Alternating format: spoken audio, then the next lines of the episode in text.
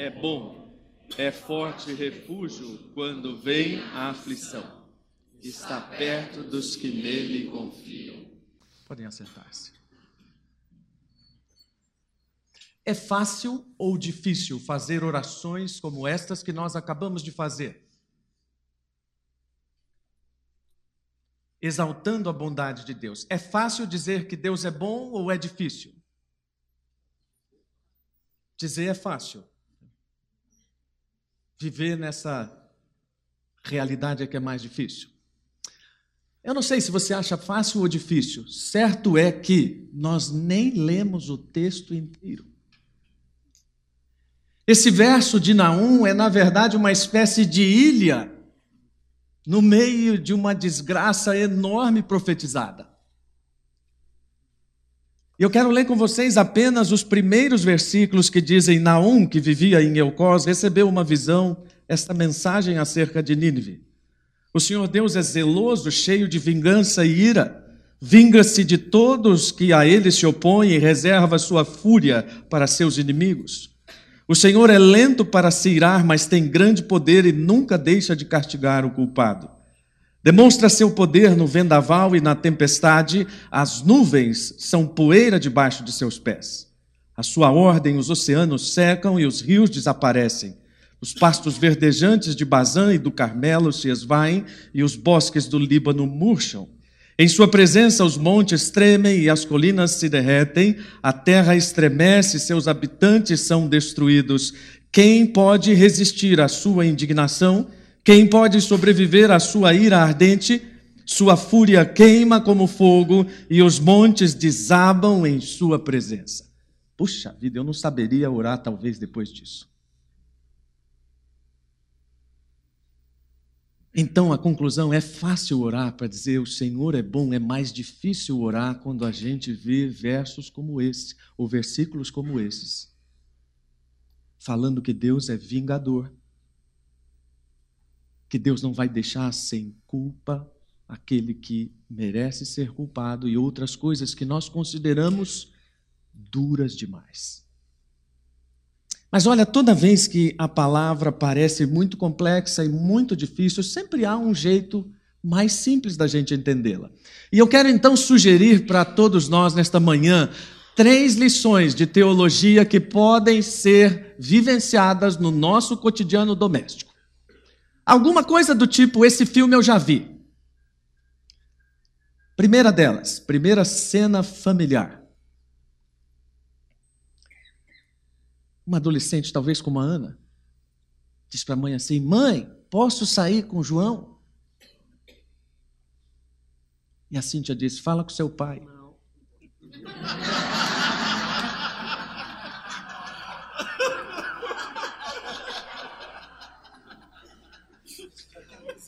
Os adolescentes e crianças vão lembrar dessa lição de teologia para o resto da semana, talvez mais, e a gente já vai explicar por quê. Segunda lição: o ano passado fui visitar uma família da igreja e fui à noite, comemos. Na hora de dormir vieram as duas crianças de pijama, bonitinhas. Boa noite, pastor. Boa noite, pastor. Tal, e foram lá para o seu quarto. Eu falei, que lindos, eles vão dormir mesmo? Falei, bom, esse é um outro detalhe. A segunda cena é aquela em que duas crianças, dois irmãos vão dormir e Papai e mamãe dão um beijinho, boa noite, agora vocês vão fechar os olhinhos e vão dormir. Então, quando a porta se fecha, a zoeira começa. E então o pai ou a mãe voltam, abrem a porta e dizem: O que, que eu disse? Silêncio. E já tanta criança rindo já agora. E então a mãe volta e diz: O que, foi que eu falei? Terceira vez e na última vez, a mãe ou o pai abrem a porta e dizem: Se eu precisar voltar aqui, não vai ser mais para avisar. Fácil assim. Terceira lição. Mãe, amanhã você pode passar um zap para minha professora e dizer que eu não vou poder ir para a prova porque eu estou doente? E a mãe diz: Por que eu faria isso? Ah, porque eu não tive tempo de estudar, mãe. E a mãe vai dizer: Jamais, você passou o domingo jogando videogame. Se não estudou, foi porque não teve responsabilidade suficiente. Você tem que arcar com a responsabilidade dos seus atos. Quando seu pai é pastor, isso vira um sermão sobre a teologia da queda, do suor e do trabalho. Cansei de ouvir isso. Como é que a gente encaixa isso no texto de Naum? Agora vamos falar em linguagem séria, linguagem teológica.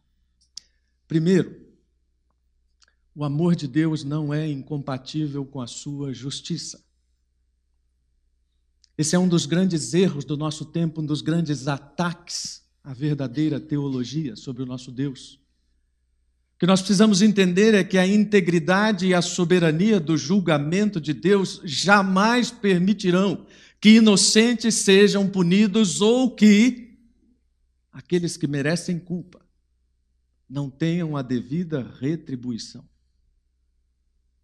E na verdade a cruz é o auge desse projeto de Deus. É por isso que aquela mensagem que falou ao povo de Judá no século 7 a.C., continua falando hoje e dizendo: o plano de Deus está em andamento, e ainda que as coisas pareçam ou pareçam difíceis, há conforto nesta palavra, há conforto nesta profecia.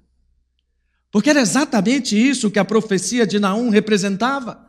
Suas, suas palavras eram de enorme conforto para um povo que estava sendo humilhado, subjugado e sem qualquer perspectiva. E então vem um homem com poesia. É engraçado como nós temos preconceito com artes, né? Se no meio do sofrimento alguém quer nos ministrar alguma coisa com arte, nossa primeira reação é de preconceito. Mas não. Naum é um profeta poeta com uma linguagem vívida, forte. E ele então diz: Vocês estão sofrendo, mas olha, esse povo que está subjugando vocês vai ser destruído. E a primeira resposta do povo qual seria se eu e você fôssemos aquelas pessoas? Quando? Ah, daqui a uns 100 anos. Ah, isso é mensagem de esperança? Daqui 100 anos o Senhor vai nos libertar. Bom, bom, essa foi a mensagem que Deus mandou transmitir. Só que quando nós colocamos isso dentro de uma linha do tempo, nós vamos ver que não apenas Deus não falha, como ele trabalha durante e na história. Porque a cidade de Nínive, a qual ou para a qual Naum estava profetizando, essa mesma, aquela de Jonas, a gente já vai falar foi fundada pelo primeiro ditador da história, Nimrod, homem chamado caçador de homens, talvez o primeiro traficante de escravos, que se tem notícia. Uma história que ao longo do tempo se tornou notória por sua maldade, crueldade, e que Deus vem acompanhando, e então, num determinado momento, ele diz: essa maldade vai ter fim. E teve.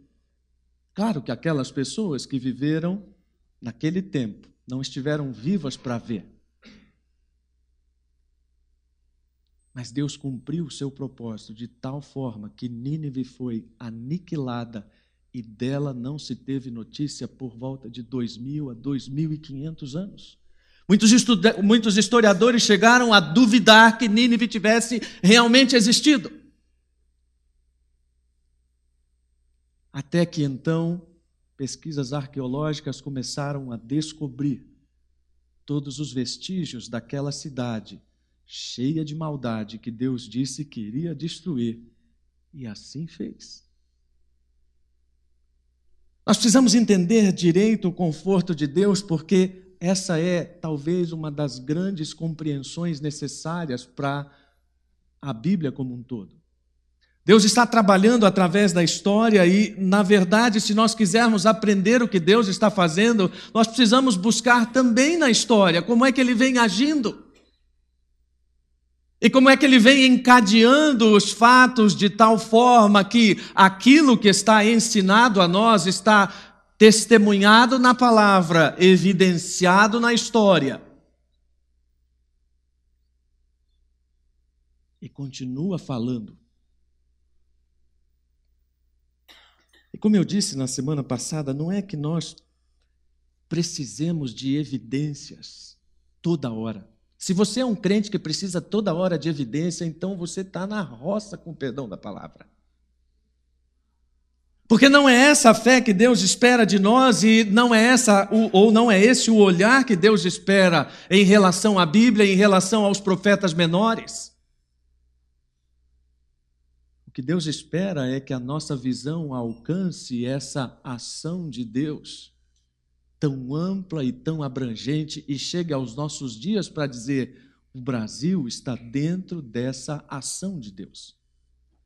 Os governantes estão dentro dessa ação de Deus. Eles não estão nessa profecia específica, mas eles estão dentro do princípio da ação que Deus está promovendo como justo governante. Esse justo governante olhará para todas as nações e para toda a maldade e dirá na mesma palavra de Naum: Por que vocês tramam contra o Senhor? Esta é uma lição que tem sido repetida em todos os profetas menores: toda maldade é contra Deus, toda incredulidade é contra Deus, toda dureza do nosso coração é contra Deus. Embora ela produza consequência contra os outros, mas Deus é o objeto primário da nossa rebeldia. E quando nós entendemos isso, nós então entendemos também aquilo que Deus está dizendo, não apenas em Naum, mas possivelmente em Romanos, onde nós temos um dos grandes retratos dessa revelação de Deus. E aquilo que queremos nesta manhã é ajudar na compreensão da forma simples que Deus está usando para levar nosso coração cativo à compreensão de que Ele é refúgio, Ele é conforto e Ele tem provido isso para mim e para você nas formas mais variadas. Mas voltemos à primeira cena. Qual é mesmo? Aquela da, da, da, da Aninha, da Cíntia e do Daniel. Né? Pai, posso? Mãe, não posso. Quando eu era criança, departamento de dinheiro era com a minha mãe. A severidade do meu pai, como eu disse, aqueles sermões sobre a teologia da queda, me impedia de ter alguns trocados a mais no momento que eu queria só comprar um sorvete.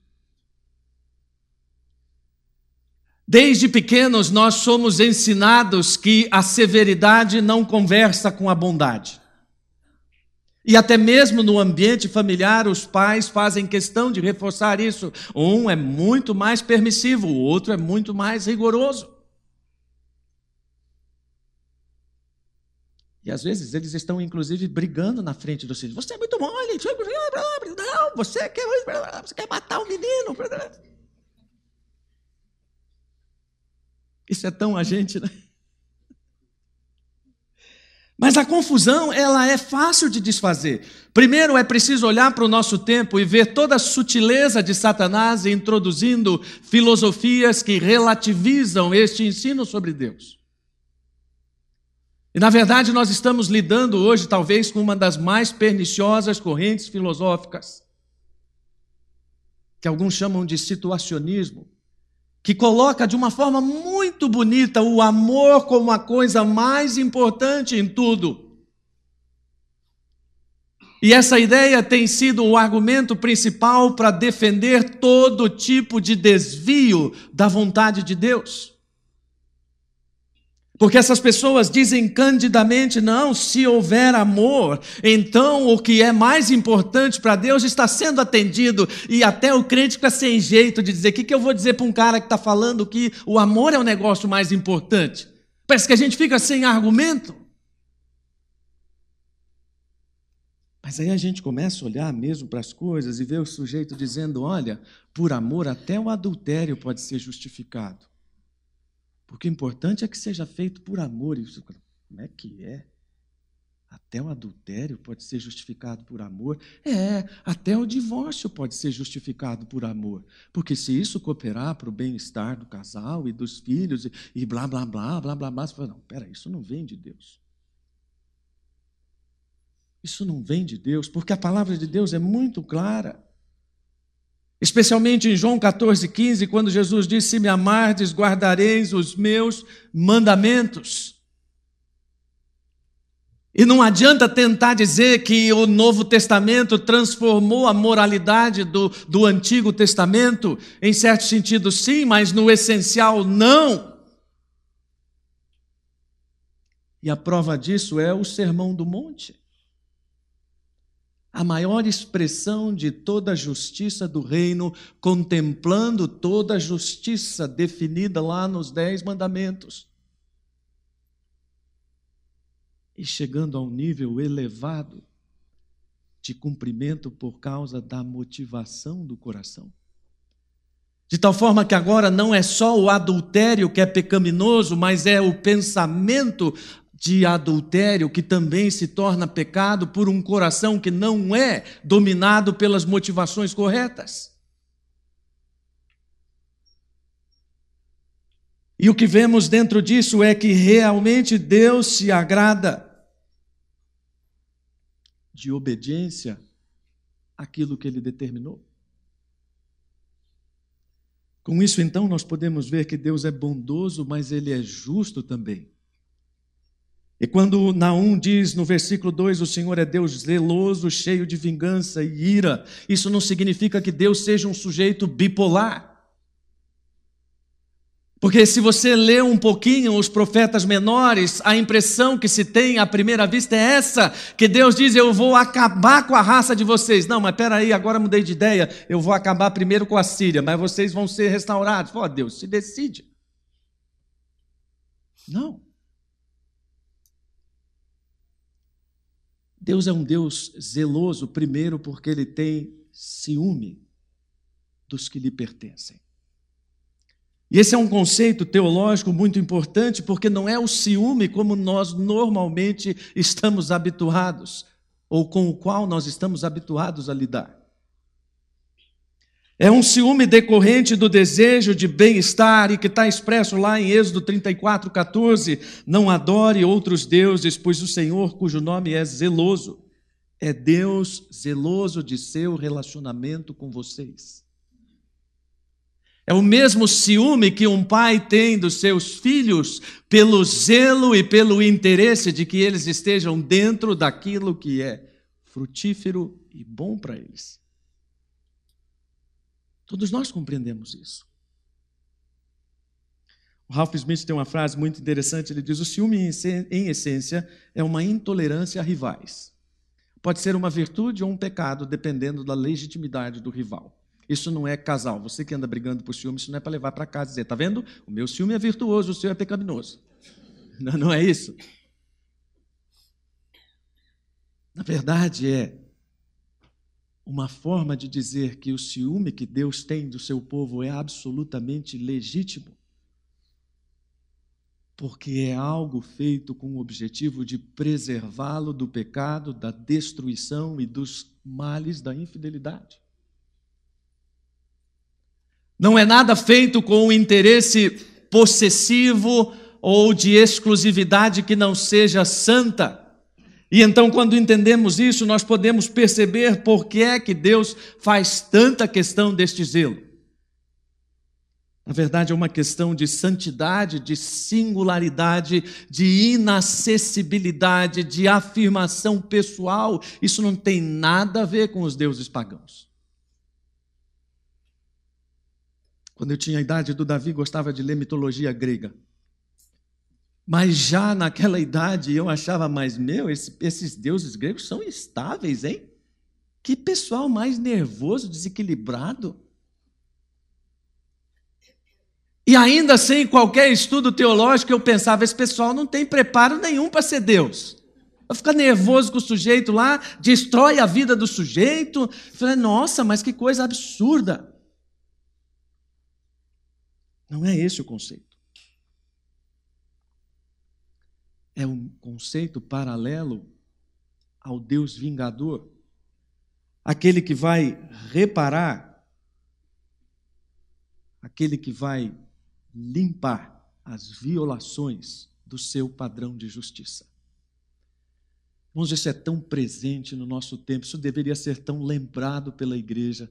Eu continuo pensando que a igreja deveria ser luz e farol para dizer que o pecado tem um alto custo social.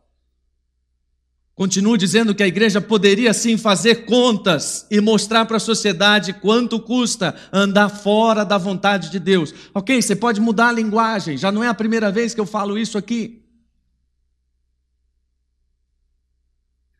Alguém precisa dizer para a sociedade qual é o custo da droga, da bebida. Alguém precisa dizer quanto seria economizado dos cofres públicos e dos nossos bolsos se os jovens estivessem bebendo menos. Agora, questão de um mês mais ou menos, uma das entidades de abrangência nacional divulgou números sobre o consumo de bebida alcoólica no Brasil, absolutamente assustadores.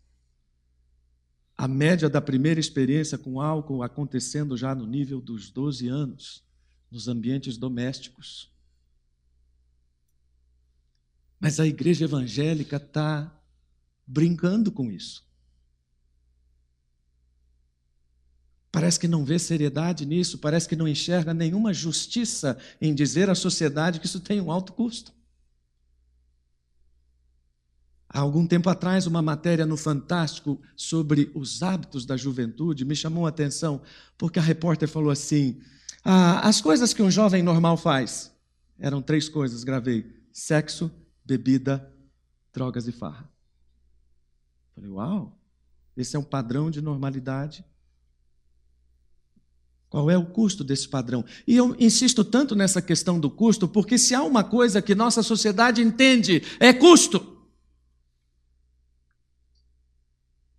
Eu sei que se fala muito em corrupção, mas pouca ênfase se dá ao custo da corrupção. A única coisa que nós dizemos é que o Brasil está lá embaixo no ranking dos países com maior corrupção. Ok.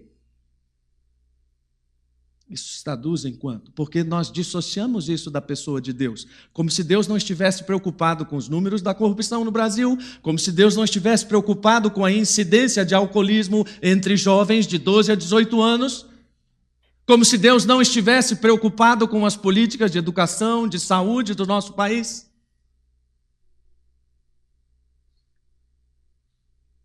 Uma das coisas que eu ouço, inclusive nos debates teológicos, é que não adianta tentar salvar alguma coisa de uma casa que está pegando fogo.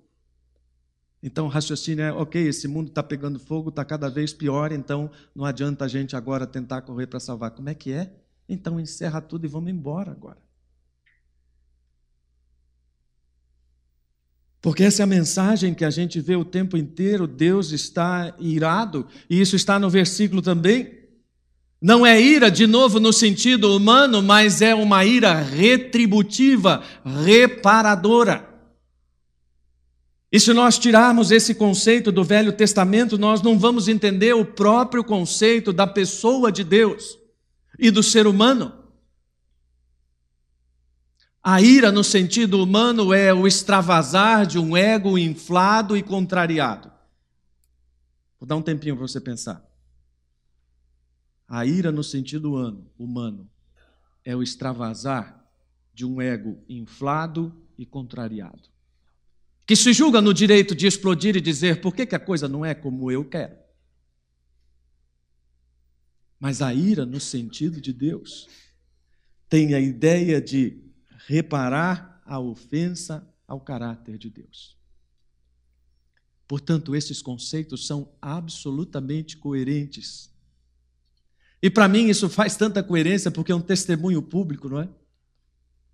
Meu pai tem hoje 84 anos. Eu fui criado por um pai extremamente rigoroso e extremamente amoroso. Você fala, mas como é que pode isso? Eu não sei, pergunta para ele.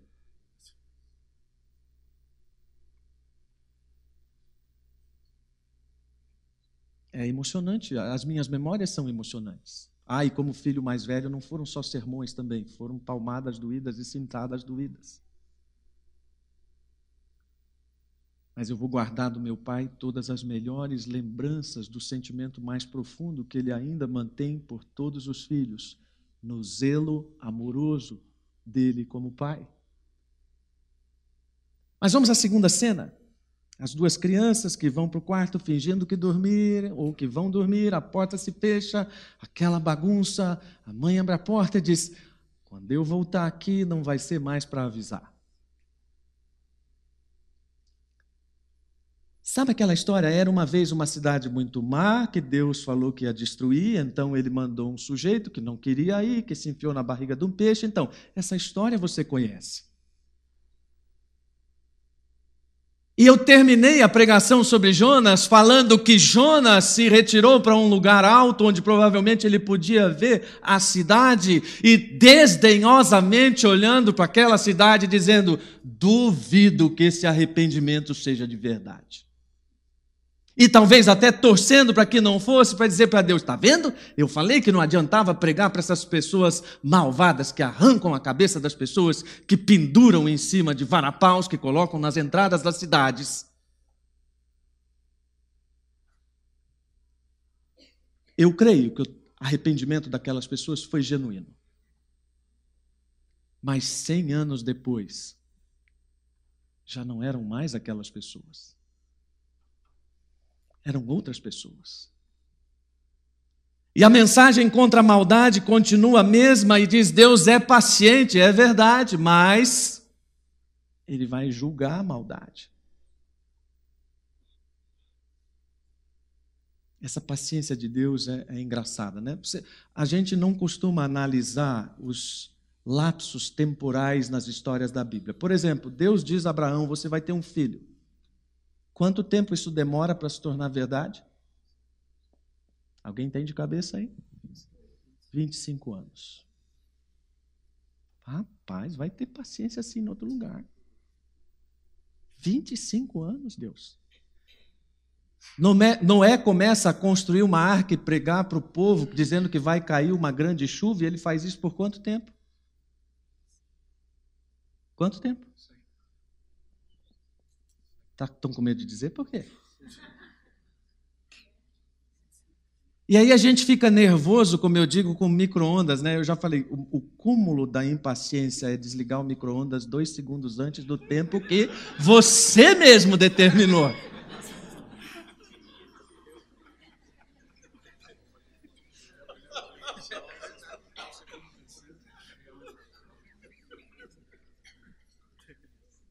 Eu sei que o Nomoto gosta daquela ênfase ascética, né? da meditação, contemplação. Três ascetas estavam na caverna meditando, em silêncio. Então, houve-se um barulho lá fora da caverna e seis meses depois, um deles fala: Esse lugar está muito barulhento. Passados mais seis meses, o segundo diz: É mesmo. Um ano e meio depois, o terceiro disse: Se vocês não pararem de conversar, eu vou embora. A diferença dos lapsos temporais é muito gritante para nós que vivemos num mundo absolutamente alucinado. Um dos números mais assustadores é aquele que mede a média do tempo que você leva para pegar de novo no celular depois de ter lidado com ele alguns segundos atrás. Isso significa que nós vamos ter alguma dificuldade para entender a paciência de Deus. E nós vamos olhar para esse texto e não vamos enxergá-lo como um complemento da profecia de Jonas, mas é isso que ele é. Porque se Jonas anunciou a misericórdia de Deus, então Naum vai dizer: há uma implacável marcha de julgamento. É o pai dizendo: se eu precisar voltar aqui, não tem mais aviso. Agora é para julgar.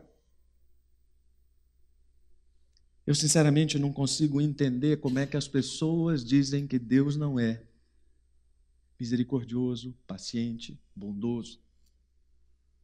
Um dos textos que mais me chama a atenção na Bíblia é aquele diálogo entre Moisés e Deus, em que Moisés diz: Senhor, mostra-me a tua glória.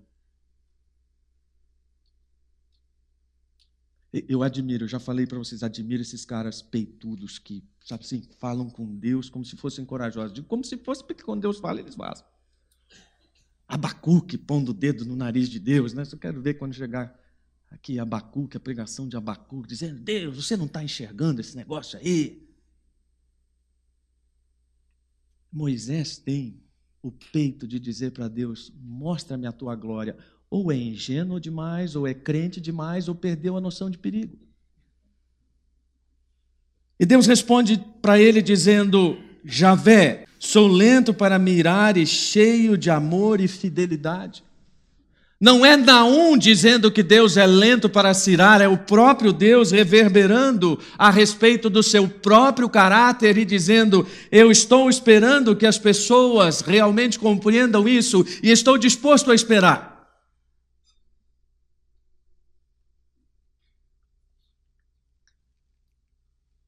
Uma das primeiras situações que eu aconselhei como pastor foi um casal que se separou. E impressionante, aquela pessoa aceitou o aconselhamento bíblico. Aquela pessoa que eu mencionei que aceitou o conselho de Deus em relação ao aconselhamento aguardou quase 10 anos na expectativa de que houvesse uma reconciliação.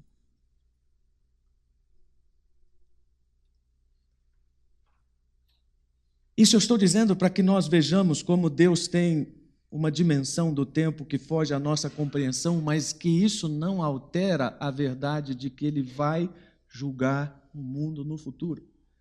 E que aquilo que ele está falando em Naum para aquele povo daquele tempo é, na verdade, o mesmo padrão e o mesmo princípio para hoje, porque o método do julgamento continua o mesmo, é baseado na justiça dele.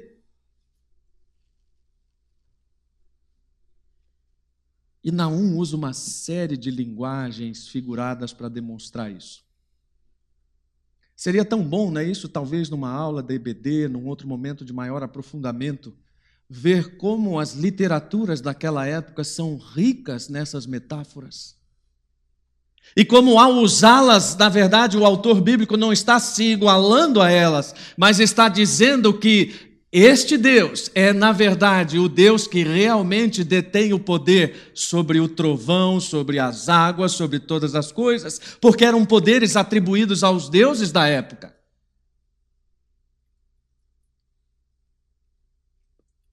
Por exemplo, num épico ugarítico, Baal é descrito como cavaleiro das nuvens, a sua voz tem o som e a fúria do trovão e dos relâmpagos. Então a gente vê Naum falando sobre o poder da presença de Deus e todas essas coisas do domínio da natureza, e a gente entende como isso está colocado num plano superior. Mas a gente entende também que ainda hoje há uma oração de Paulo que é aplicável a nós. Lá em Efésios, Paulo diz: Eu oro para que vocês entendam a grandeza insuperável do poder de Deus para conosco, os que cremos. Para que nós entendamos que Deus realmente não tem limites naquilo que Ele está fazendo para alcançar o homem e que não seremos nós a limitar essa ação de Deus, porque esse poder está acima de todas as coisas. E na profecia de Naum significa Deus vai destruir tudo que parece indestrutível. Se você tem a minha idade, você cresceu ouvindo falar sobre os riscos do comunismo que chegaria ao Brasil e prenderia cristãos e mataria cristãos, assim como eles eram presos e mortos na cortina de ferro. O livro mais lido da minha adolescência era Torturado por Amor a Cristo. Alguém leu esse livro? Até hoje eu guardo na memória um trecho impressionante de um irmão nosso que foi torturado e ele era colocado numa estufa até que ele desidratasse, e depois, ato contínuo, era colocado numa geladeira até que ele congelasse, e isso sequencialmente. Fiquei pensando, meu Deus, como isso é difícil. E então, um dia, parece que Deus bate um martelo na história, e essa coisa chamada cortina de ferro cai. A sigla URSS, que qualquer criança de menos de 15 anos não, não deve fazer ideia do que seja União das Repúblicas Socialistas Soviéticas, passa a ser uma página no livro da história e não faz mais sentido para a gente.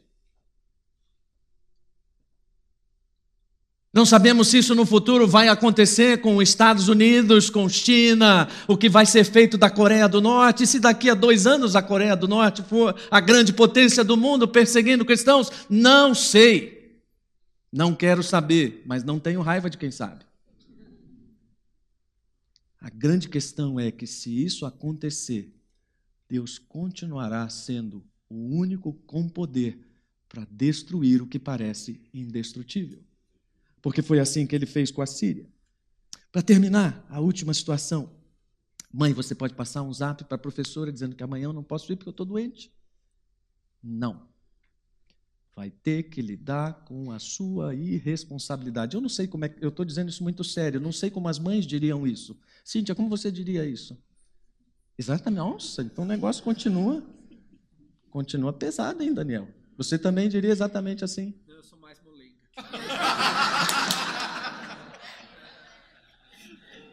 Tira o WhatsApp dele.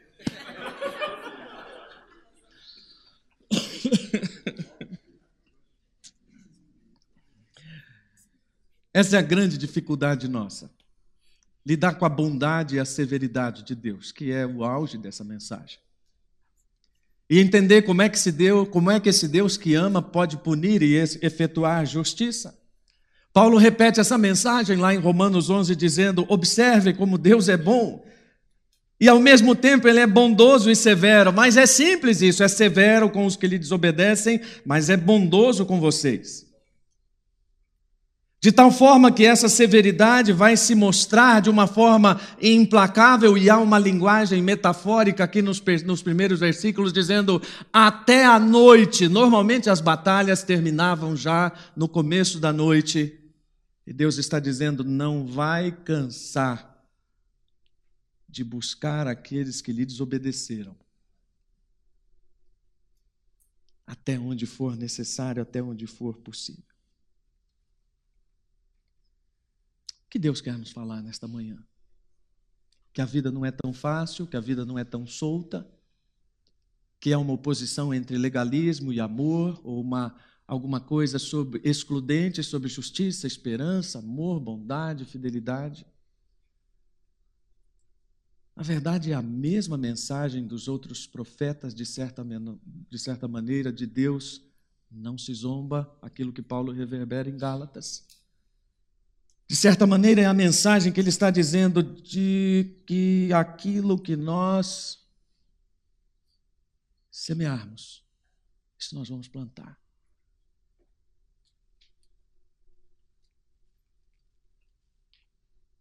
Esta última frase que eu coloco como citação diz: Deus é o único conforto, mas Ele é também o terror supremo. Ele é aquele de quem mais precisamos e aquele de quem mais nos escondemos. Uma das metáforas mais claras disso no mundo natural são as grandes quedas d'água. Visitar Foz do Iguaçu é ter uma espécie de fascínio e de medo. O que nos atrai mais naquela grande queda d'água? O medo ou o fascínio da grandeza? Ele é o nosso único aliado possível, contudo, nós nos tornamos seus inimigos. Ele é aquele que está dizendo que vai destruir nossos inimigos, mas nós nos colocamos como inimigos dele. A bondade é a melhor segurança, quanto maior perigo. Isso depende de como reagimos a ela. E o Lewis diz: normalmente temos reagido da forma errada. Dois textos, um de Hebreus, porque nosso Deus é um fogo consumidor, e o texto de João 3,36: Quem crê no Filho de Deus tem a vida eterna, quem não obedece ao Filho não tem a vida eterna, mas a ira de Deus permanece sobre ele. Entre justiça e esperança, vamos ficar com as duas coisas. Entre bondade e severidade, vamos ficar com as duas coisas, porque é isso que produz em nós a esperança verdadeira. Vamos orar.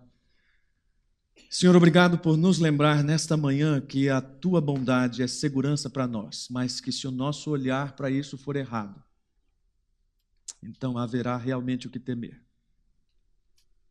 Ajuda-nos a lembrar que a essência do teu caráter exige justiça e reparação pela maldade, pelo pecado.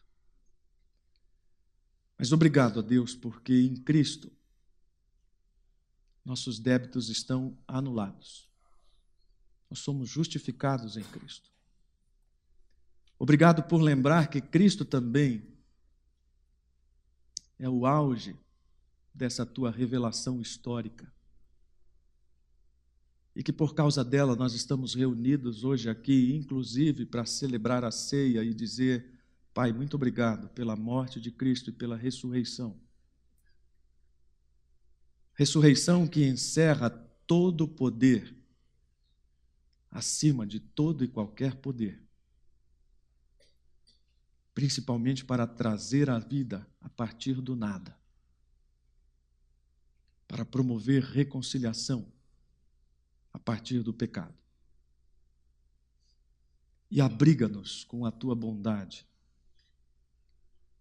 para que nos sintamos confortáveis com a mensagem de que o Senhor já destruiu os nossos inimigos, ainda que nos aflijam temporariamente.